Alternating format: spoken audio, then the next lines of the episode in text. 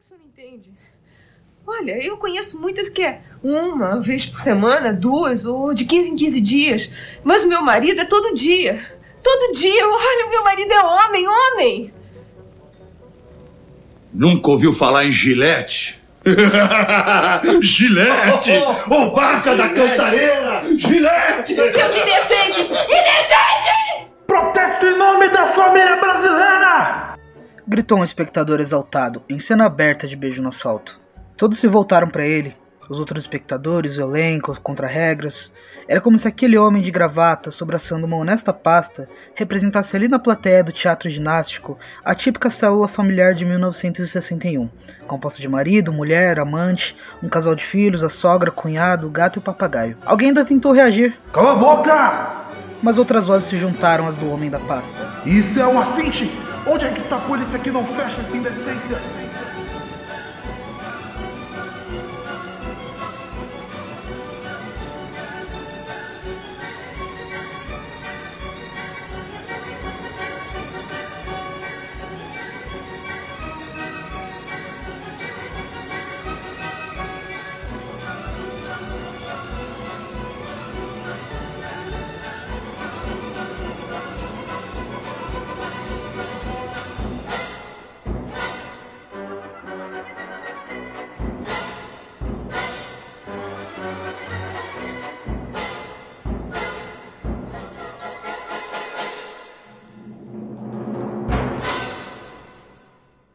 Sejam muito bem-vindos ao Corte Escuro Podcast. Eu sou André Oliveira e calma, eu vou explicar. Essa coisa que eu acabei de ler aqui foi a reação do público na cena do beijo no assalto após esse áudio que eu coloquei no começo. A atriz que interpretou a personagem Selminha, que tem esse diálogo, originalmente foi a Fernanda Montenegro a peça que nós vamos falar hoje nesse podcast é O Beijo no Asfalto, de 1961, dando assim é, um, um, fim, talvez, um fim para a trilogia que eu fiz de é, comentários sobre as peças do Nelson Rodrigues. Eu já fiz sobre O Anjo Negro, sobre Vestido de Noiva. Se você não conhece o teatro do Nelson Rodrigues, é, eu recomendo que você ouça primeiro os podcasts que eu já gravei sobre as outras peças dele, porque talvez hajam coisas que eu vá falar aqui que não façam tanto sentido caso você não conheça. Enfim, é melhor que você ouça os outros dois podcasts. Enfim, essa cena que eu acabei de relatar aqui foi extraída da biografia do Nelson Rodrigues, já comentei sobre ela aqui, O Anjo Pornográfico, A Vida de Nelson Rodrigues. Na biografia, o Rui Castro ele relata algumas coisas muito engraçadas em relação do Nelson e o público dele nas peças, porque ele era vaiado constantemente, né, por causa dos conteúdos das peças, que fala sobre traição, incesto, esse tipo de coisa. E chega momentos, eu não lembro agora qual peça, em qual momento isso acontece, mas o Nelson, é, de, quando ele ouvia as vaias, ele subia no palco, aí ele gritava com o público: burros, burros, vocês não sabem o, o que é teatro de verdade. Chegou o momento é, se eu não me engano, teve esse momento que ele se pôs para sair no soco com um dos espectadores. O pessoal foi separar, mas enfim. A Fernanda Montenegro, ela falou pessoalmente com o Nelson Rodrigues e pedia para ele escrever uma peça para ela ser a atriz principal. Tanto que ela ficou quase um ano inteiro ligando para a redação, insistindo para o Nelson entregar, mas o Nelson estava com muito trabalho na época ele estava escrevendo um romance, é, ele já tinha uma peça pronta, se eu não me engano, e ele também estava trabalhando em dois jornais, o Jornal dos Esportes e o Última Hora. Ele estava fazendo as crônicas diárias dele, os, os contos diários dele. Mas enfim, do que se trata a peça? Eu vou pegar uma sinopse aqui. Eu vou te falar, eu escrevi esse roteiro faz uns 3, 4 meses atrás, mas não perdi a vontade de gravar. Então, eu não lembro se, essa, se essa sinopse eu escrevi, eu acho que não.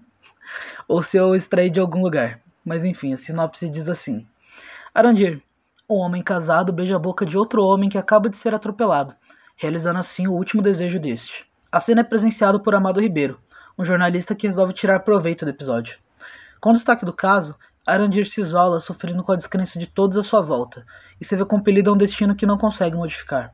Sexualidade, intrigas, falta de ética da imprensa da polícia e crise familiar são os ingredientes dessa famosa peça de Nelson Rodrigues, escrita em 1960. O Nelson, ele tira, tirou a ideia dessa peça de algo que realmente aconteceu. Uh, diz aqui na biografia. Inspirado na história de um velho repórter de O Globo, Pereira Rego, que foi atropelado por um arrasta-sandália, um tipo de ônibus antigo, em frente ao tabuleiro da Baiana, no Largo do Carioca. Ao ver-se no chão perto de morrer, Pereira Rego pediu um beijo a uma pessoa que se debruçara para socorrê-lo. Só que essa pessoa era uma mulher jovem. Então, o Nelson ele fez isso. Ele trocou o atropelado da Praça para a Bandeira por um desconhecido. Ele trocou a jovem pelo personagem principal, o Arandir, e assim surgiu a peça. Eu acho bem engraçado que Nelson ele usa nomes de personagens de pessoas reais nas peças dele. Esse Amado Ribeiro era um repórter conhecido dele. É, e o jornal A Última Hora, que publica a manchete do Beijo no Asfalto, também era o próprio jornal que o Nelson trabalhava. E várias e várias vezes ele cita o nome do patrão dele, Samuel Werner, na peça. Ele cita o Amado Ribeiro. Ele assistia os ensaios da peça e ele ficava falando: Eu sou pior do que isso aí que está sendo representado, eu sou pior do que isso aí. Ele não se incomodou nem um pouco com a adaptação, com a imagem que Nelson fez dele. E ele tinha esse costume de usar nomes reais dos conhecidos e colocar nos escritos dele. Ele, por exemplo, ele havia adquirido um desgosto pelo intelectual da época, Gustavo Corsão, se você é do meio conservador assim, com certeza você ouviu falar do Gustavo Corsão.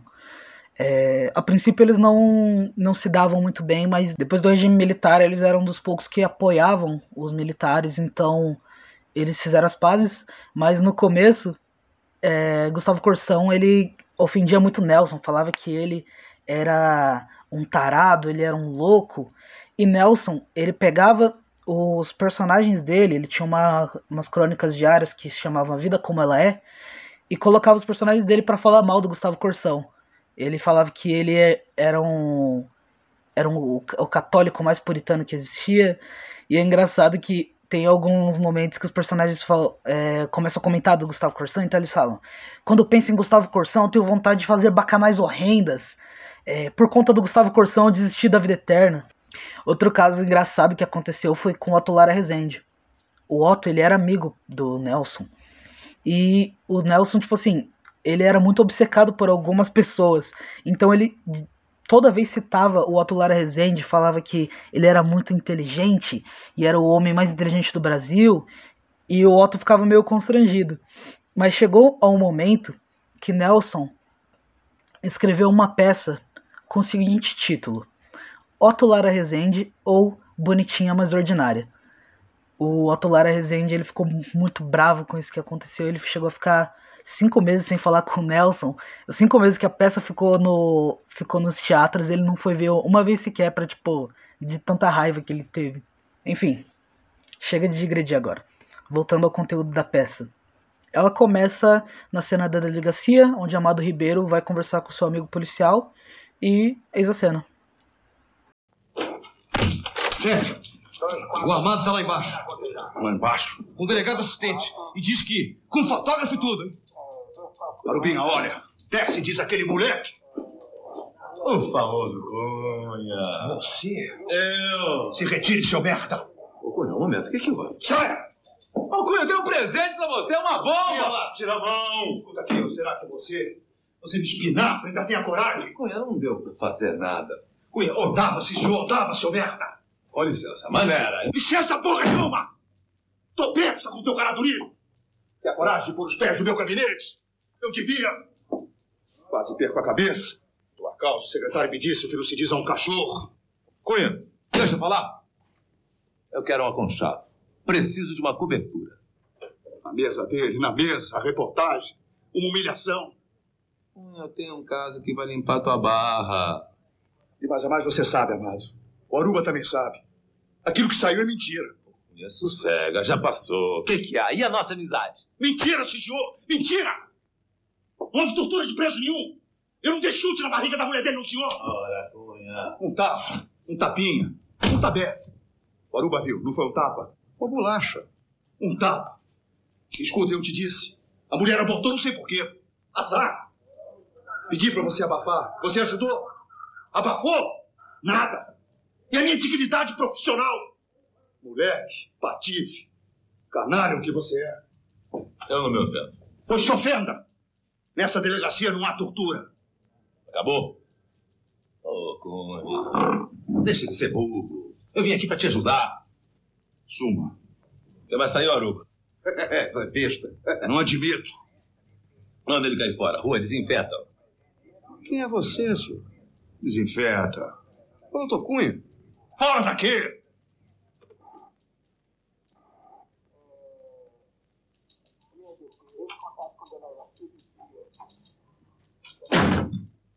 Vamos nós. Ah, não quero conversa mole. Escuta, Cunha. Eu vi um caso agora. Ali na avenida. Uma tremenda coincidência. Um caso que pode ser tua salvação. Ah, tô mais sujo que pau de galinheiro. Porque você é estúpido, Cunha. Você é o delegado mais burro do Rio de Janeiro. Te dou um tiro. Então dá. Cadê? Tu não é de nada, dá. Tu não é de nada. Qual é o caso?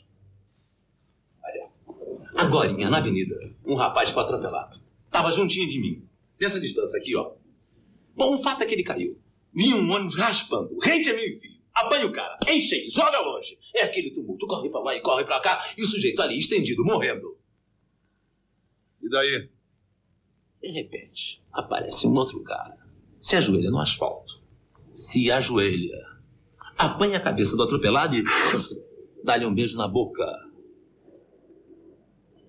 que mais? Não tá vendo, não? Exibição, homossexualismo. E na tua jurisdição, Cunha, atentado contra a moral pública, entende? Talvez até um crime. Um crime? Ô, sujeito burro, escuta, escuta! Você não quer se limpar, hein? Não quer se limpar? Esse caso pode ser tua reabilitação. E olha, eu vou vender jornal pra burro. Como reabilitação? Manja, quando eu vi um rapaz dando beijo, homem beijando homem no asfalto, gente assim, me deu um troço. Uma ideia genial. De repente pensei, tem coisa atrás disso. Você não acha? É. Cunha, vamos sacudir essa cidade, nós dois, eu e você. Cunha, eu tô vendo até a manchete, o beijo no asfalto. Após esse momento, nos são apresentados mais três personagens: Aprígio, que é pai da Selminha, a esposa de Arandir, e Dália, que mora junto do casal. Dália é irmã de Selminha. Aprígio estava com Arandir no momento do beijo no asfalto e ele fala pra Selminha que ele foi prestar depoimento na delegacia e tem um diálogo interessante, né, que começa a mostrar como que é a dinâmica dessa família. Aprígio ele pergunta pra Selminha se ela realmente é feliz porque Arandir acabou de beijar um homem e eles têm uma discussão. Selminha fica é, fica muito nervosa com as insinuações do pai dela e começa a defender o marido. Ela fala que ela acha até estranho o pai dela, o Aprígio, parecia que tem a raiva do Arandir. Ele nunca chamava ele pelo nome, ele sempre chamava por seu esposo, ou meu genro, ou algum nome assim. Duas coisas que eu gostaria de comentar sobre essa peça, antes de continuar falando sobre o enredo. Existe uma cena em que Arandir ele volta pro trabalho e tá lá, tá todo mundo fazendo piada com ele, tá chamando ele de viúvo pelo homem que foi atropelado. E ele simplesmente não suporta esse tipo de piada, ele discute com os colegas de trabalho e ele se demite, ele fala que nunca mais vai voltar, não, não vai conseguir emprego em mais nenhum lugar, porque ele não vai suportar essas piadinhas. Primeira coisa que eu quero comentar é eu marquei aqui no roteiro como alma bitolada do brasileiro. Eu não sei se vocês já ouviram falar disso, mas aqui no Brasil houve a versão do Fusca conversível, né? Isso existiu. Acontece que se você conversar com um mecânico, com alguma coisa assim, você ir nas oficinas e ver Fusca, você vai ver que tem muitos Fuscas aqui no Brasil que originalmente eram conversível e tem o teto soldado. É estranho, não? Outro carro também que tem versão conversível que você não encontra muito aqui no Brasil, é muito raro você achar um conversível mesmo, mas que existe, é o Escort da Ford. Ele também. Eu já vi muitos na rua assim com teto soldado. O que, que acontece? inventaram que carro conversível, sem a parte, sem o teto, era carro de corno, porque era pra pro chifre não bater no teto. Tanto que, tipo assim, quem tinha o Fusca conversível, eles falavam que ele tava dirigindo Cornowagen, né? Volkswagen. E isso pegou tanto que, tipo assim, você não vê carro conversível aqui no Brasil, não é por causa do. Não é só por causa da criminalidade. Porque antigamente, tipo assim, Brasil no, nos anos 60, 70, o Brasil não era tão perigoso assim, não tinha tantos assaltos quanto tem hoje em dia. Tipo, dava para ter um carro conversível sem que roubassem seu carro. E tanto que, tipo assim, nem nos bairros mais ricos você vê carros conversíveis, é muito difícil. As pessoas, elas, tipo assim, deixaram de comprar um carro mais bonito, vocês entendem? De comprar um carro mais legal, simplesmente por causa de um boato que inventaram. E o Nelson, ele transcreve assim, aqui, exatamente. Ele se demite porque ele não aguentou as piadinhas dos colegas dele de trabalho. Você tá entendendo? Outra coisa que é interessante, os colegas de trabalho chamam uma secretária de lá do escritório e fala assim: Me conta aqui que você acabou de contar. E ela fala: Não, porque esse, o retrato desse homem que foi atropelado parece muito um homem que já veio aqui procurando pelo senhor Arandir. E ele fica bravo demais, ele começa a xingar os colegas dele e as pessoas elas começam a acreditar por causa da manchete do jornal. As pessoas começam a inventar que realmente viram. Tem outra cena também que uma vizinha da Selminha, a dona Matilde, ela vem com o jornal e fala: Não, esse rapaz aqui, não sei, ele não me é estranho. Ele parece alguém que andava por aqui pela vizinhança. Ele já não foi na sua casa? A Selminha começa a discutir com a vizinha, fica muito brava. E, de certa forma, o jornalista ele vai moldando a cabeça de toda a cidade. Então todo mundo começa a acreditar que realmente aconteceu e começa a aumentar a história. É assim que surgem os boatos, né? Tipo, alguém inventa uma mentira e ela vai crescendo, outras pessoas é, começam a participar e começam a inventar a mentira maior. E a coisa começa tomando uma proporção, tanto que o Amado Ribeiro, para encobrir o amigo dele, policial, eu esqueci o nome do amigo dele, deixa eu pegar aqui. Cadê? Aqui, eu tô aqui com o exemplar da peça. Como que era o nome do policial? Uh... Delegado Cunha. Ele até começa, né? O famoso Cunha. Enfim. Para encobrir isso, não podia ser só simplesmente a manchete, o beijo no asfalto. Então, o Amado Ribeiro ele começa a procurar mais testemunhas do ocorrido, tanto que ele vai até o funeral do homem que foi atropelado e conversa com a esposa dele e convence a esposa dele de falar que conhecia o Arandir, que ele tinha ido na casa do Arandir que, que o Arandir tinha ido na casa deles. E ele começa a inventar e ele vai lá e, e diz que na verdade eles eram amantes, Arandir e o homem atropelado. E na verdade não foi um esbarrão. O Arandir empurrou o homem na frente da lotação, então ele começou a falar sobre assassinato. Tanto que ele foi lá e lançou outra manchete chamada Beijo é Crime. E acusa Arandir de ser um assassino, de ter matado o próprio amante. E Arandir começa então a fugir da polícia. Vocês veem a proporção das coisas, de como as coisas cresceram por, causa, por conta de boatos, sabe? Pra encobrir o policial. Acontece então a cena de que Arandir foge do, da polícia e eles pegam a Selminha e vão interrogá-la. Só que eles não levam ela para a delegacia. Eles levam ela para um barracão e nesse barraco ele chama a, a viúva do atropelado e ela diz: Não, o seu marido foi na minha casa e tomou banho com meu marido. E Selminha fica muito nervosa, ela começa a gritar, ela começa a discutir com, os, com o delegado, com o Amado Ribeiro, até que ocorre esse monólogo que eu coloquei no começo do episódio dela falando: Meu marido é homem, homem! Ela indignada com o que aconteceu. E para você ver, tem sempre aquelas coisas do teatro do Nelson Rodrigues as coisas não podem passar simplesmente assim. Tem sempre que ter um, um crime maior, tem sempre que ocorrer ou, algo. Qual a palavra? Grotesco, talvez. O delegado Cunha e o Amado Ribeiro ficam ofendidos com os comentários de Selminha, com porque ela começa a acusar, vocês são os indecentes. Ela começa a, a, a amaldiçoar o delegado Cunha, falando: Ah, você tem uma filha, espero que sua filha seja. esposa da sua filha seja tão homem quanto meu marido. E eles ficam bravos e mandam ela tirar a roupa, e eles abusam dela nessa cena. É bem forte, principalmente para quem viu o filme de 81. Essa cena ela é bem gráfica, eu acho que eu achei desnecessário, na verdade, até. Com medo, rapaz? Culpa? Se eu tô preso, o ônibus é que foi culpado, senão tava mudando. Isso não me interessa, comandante, não me interessa. O que interessa é você. Tava junto do cara na calçada. Quer ver o depoimento do rapaz? Dá palpite. Não se meta. Há quanto tempo você conhecia o cara? Que cara? O morto. Eu não conhecia. Nem ficha. Eu juro que é que eu juro, eu dou minha palavra. Vem cá. Doutor, eu preciso telefonar pra minha casa. Porra, é por essas e outras que a polícia baixa o pau. E tem que baixar. Calma, Cunha!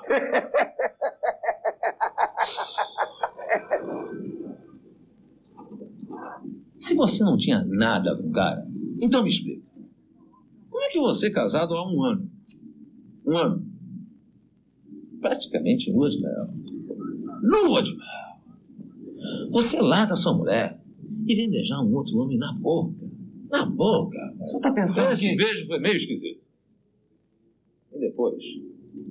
Nós sabemos que não foi acidente, não é? Premeditação. Escuta, se um de nós aqui fosse atropelado, um de nós, o delegado, dispare. Você faria o mesmo? Você beijaria um de nós, rapaz? Na boca. Dália segue sendo a única que defende Arandir, né? Acontece que ela discute com o próprio pai, porque o pai começa a fazer acusações ao Arandir, dizia eles, eles dois eram amantes, e ele não é homem de verdade, é o meu genro. E ela acusa o pai de ter ciúme da própria filha, de ter amor por Selminha como o homem tem amor por uma mulher, não amor de pai para filho. Né? Então tem um momento que o Aprígio diz, de certa forma, toda vez que uma filha se casa, o pai é um pouco traído mesmo. Você cria a filha e vem feliz e tira ela de você. E Dália ela chega até a discutir com as vizinhas, esse tipo de coisa. Ela tinha muito apreço por Arandir. Mas enfim, alguns outros comentários sobre a peça em si, sobre o, a composição dela. Uma coisa que fica bem interessante é as pessoas não têm muito costume de ler peças assim, né? Em livro. Mas quando é Shakespeare, mulher, mas tipo assim, Nelson Rodrigues também tem teatro completo dele. E é interessante que tem muitas falas interrompidas, falas atravessadas. Em vez dele usar reticências, que é tipo assim, retardar o movimento do texto, ele coloca sempre ponto final, mesmo sendo. Mesmo quando as pessoas, tipo, cortam a própria fala, né? Personagens são sempre muito exaltados nessa peça, estão sempre muito exaltados nessa peça, então eles estão sempre falando palavra em cima de palavra e os outros cortam a fala deles e dá uma dinâmica muito legal usar ponto final, porque as reticências elas meio que quebra toda a velocidade do texto, né? E no teatro isso fica complicado você ficar usando reticências, porque vai ficar muito lento e teatro costuma ser bem dinâmico. E a versão que eu tenho aqui tem um pós-fácil escrito por Gustavo Bernardo, que ele tem alguns comentários bem interessantes sobre a peça. Uh, ele fala exatamente sobre isso que eu acabei de falar. A inusitada estrutura dos diálogos vem impactando espectadores e leitores. Quase todas as frases dos personagens são interrompidas por ponto final, deixando-se incompletas. Uh, e ele cita aqui, né, segundo Sábato Magaldi, uh, os pontos finais criam uma dinâmica ágil para as réplicas, abrindo para os personagens do público campo de infindáveis sugestões. E outro, ele cita até um monólogo mais pro fim da peça de Arandir, que é bem interessante. Ele é cheio dessas interrupções e ele diz assim: Eu sei o que eles querem, esses cretinos. Querem que eu duvide de mim mesmo. Querem que eu duvide de um beijo que beijei porque alguém morria. Eles não percebem que alguém morria? Eles, ele coloca aqui entre aspas, queriam que Arandir duvidasse de um beijo que no texto a interrupção se dá apenas por um ponto final, né? Como eu comentei aqui. E ele faz outro outro comentário interessante, né? No texto a interrupção se dá apenas por um ponto final. As reticências na minha frase esforçam-se para completar o incompleto, apontando junto com o personagem para possibilidades quiçá sublimes. Arandir beijou um morto, ou um quase morto na boca. Arandir beijou a morte, nossa finitude indesejável na boca. Arandir beijou a cidade, ou a bandeira da cidade, seu asfalto escuro e sujo na boca. Eu acho interessante, eu não tinha parado, quando eu li a peça, eu não tinha pensado no valor simbólico que ela tem, né? O beijo no asfalto não é um simples beijo no asfalto porque o morto estava no asfalto, mas foi é, uma queda do de né? Ele que tinha uma vida boa, tinha uma esposa bonita, tinha um bom emprego. Ele, por causa dessa coisinha assim, ele caiu de boca no chão. Ele beijou o asfalto, sabe? Ele beijou a sujeira da cidade. Ele encarou toda a. toda a maldade mesmo da cidade, dos jornalistas, dos colegas de trabalho, dos vizinhos, da sua própria família. Ele encara tudo isso. Nelson, ele tem muito disso também. Ninguém me entende.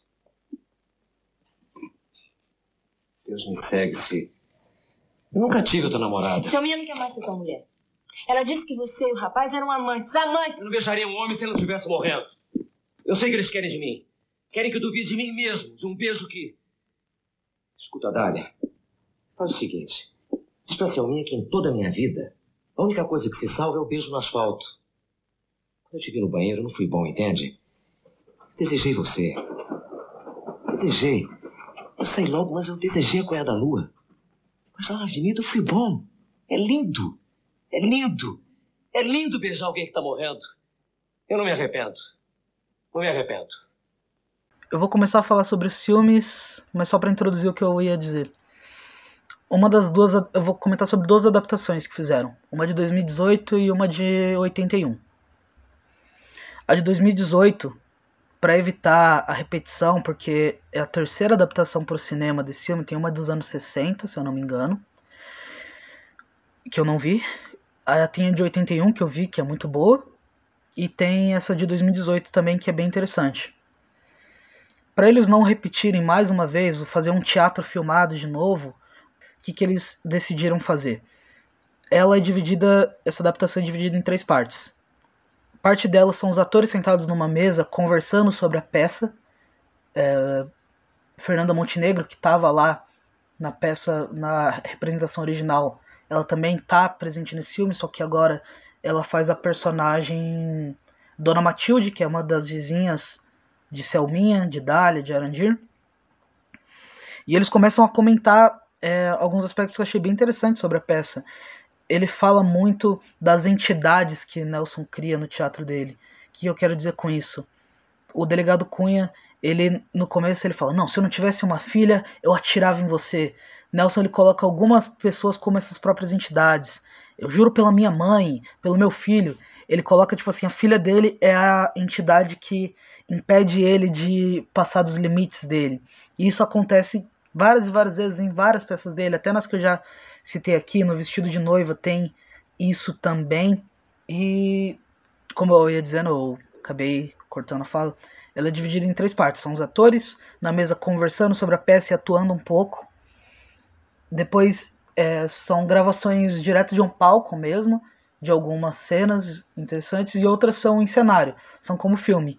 Então o filme ele não é bem uma adaptação do teatro do Nelson Rodrigues, ele acaba sendo mais como uma homenagem a essa peça, o Beijo no Asfalto, né? E vale a pena ver. Eu achei ela completa no YouTube, se quiser comprar também, mas tem no YouTube.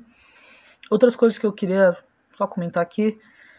Eu não gostei muito da personagem da atriz que fez Selminha, eu achei fraca em comparação de 81.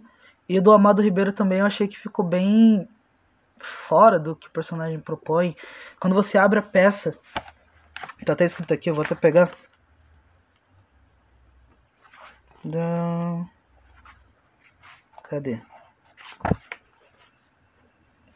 Aqui, ó. A primeira aparição do Amado Ribeiro diz assim: Amado Ribeiro aparece, chapéu na cabeça, tem toda a aparência de um cafajeste dionísico. Nessa versão de 2018 eles colocaram, ficou bem mais trágico, sabe? Não tem essa cara de os cafajestes do, do teatro Nelson Rodrigues, os canalhas assumidos. Não, ela tipo assim, ele é muito sério e ele é muito dá uma impressão de vilão muito maior, ele não é simplesmente, como posso dizer, ele não é um vilão de Nelson Rodrigues, ele acaba sendo um vilão de novela qualquer. Bom, eu vou falar um pouco agora também sobre a de 1981. Essa eu gostei bastante. Sinceramente, eu acho que é um dos melhores filmes brasileiros que eu já vi. Os atores são bem interessantes. Alguns eu acho que falta um pouco. O ator que faz a eu acho ele muito caricato às vezes, muito artificial. Outra coisa que me incomoda um pouco nesse filme são os personagens fazendo carão pra câmera, sabe? Tem muitas cenas, principalmente a Dália. A Dália vira e olha direto pra câmera. Eu acho. Tem sempre... Teatro brasileiro sempre tem problema. Teatro brasileiro não. Cinema brasileiro sempre tem esses problemas de novela, sabe? Personagem fazendo carão. Outra coisa também, tem algumas cenas, como eu comentei, da cena da Selminha sendo abusada na delegacia muito gráfica, muito desnecessária, podia simplesmente ser como na adaptação, na adaptação de 2018, onde Amado Ribeiro fala, vai, levanta a saia, e corta. Não, tem realmente a cena do abuso, achei de extremo mau gosto, sinceramente, mas o filme como um todo eu acho bem interessante, bem legal mesmo. Acho que eu não vi nenhum outro defeito. Eu adoro os atores do Amado Ribeiro, da Selminha, da Dália também é interessante. Arandir também. É, o Lázaro Ramos fez na versão de 2018, eu não achei que ficou tão legal assim, porque não sei, o Lázaro Ramos não entrega como o coitado que é o Arandir, de certa forma. Arandir tem uma aparência mais frágil, sabe? Ele é mais baixinho, ele é careca, né? E o Lázaro Ramos acho que não entrega essa aparência é, fragilizada que eu acho que o Nelson quis passar originalmente no texto. O final do filme, eu acredito que o diretor passou o que o Nelson queria passar, na verdade, em 1961, mas ele não pôde por causa da censura. Eu não vou contar o que acontece, mas o final do filme tem alguma mudançazinha na, na, na composição da última cena que você fala, cara, faz muito mais sentido ter sido isso na peça original. Mas não tá no texto, né? O diretor mudou, mas é interessante também. Bom, eu acredito que eu já falei sobre tudo que eu tinha para dizer sobre essa peça. Leiam Nelson Rodrigues, vejam as adaptações para o cinema, elas são interessantes. Dessa vez eu não procurei nenhuma do teatro. Eu tava com muita coisa para fazer, acabei não indo atrás de alguma gravação, mas você consegue achar no YouTube uma versão teatro da Unicamp deles gravando Beijo no Asfalto. Então não vou comentar, porque eu não vi. E é basicamente isso. Eu demorei para fazer esse podcast. Eu tô com esse roteiro salvo desde maio. Estamos em setembro. Eu dei muita correria, perdi a vontade de fazer podcast, vou te falar a verdade. Perdi a vontade por um tempo, mas cá estou eu gravando. Enfim, me sigam nas redes sociais, esse podcast vai estar no YouTube, no Spotify e em outras plataformas, Google Podcast, você também pode achar. Eu vou deixando vocês aqui. Um grande abraço e fiquem com Deus. Eu acho que é isso que eu falo.